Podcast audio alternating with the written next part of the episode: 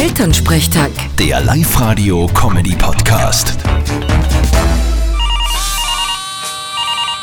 Hallo Mama. Grüß dich, Martin, geht's dir eh gut? Fralli, was gibt's? Du, weißt eh, in Hannes der Freundin, die Dings, die, Die Zoe. genau, die Zoe, die will ihr Pferd bei uns in den Stall stellen. Aha, die hat ein Pferd. Und wie kommt's auf das? Ja, dabei steht's nur in einem Stall, wo's massiv einzahlen muss für die Einstellgebühr.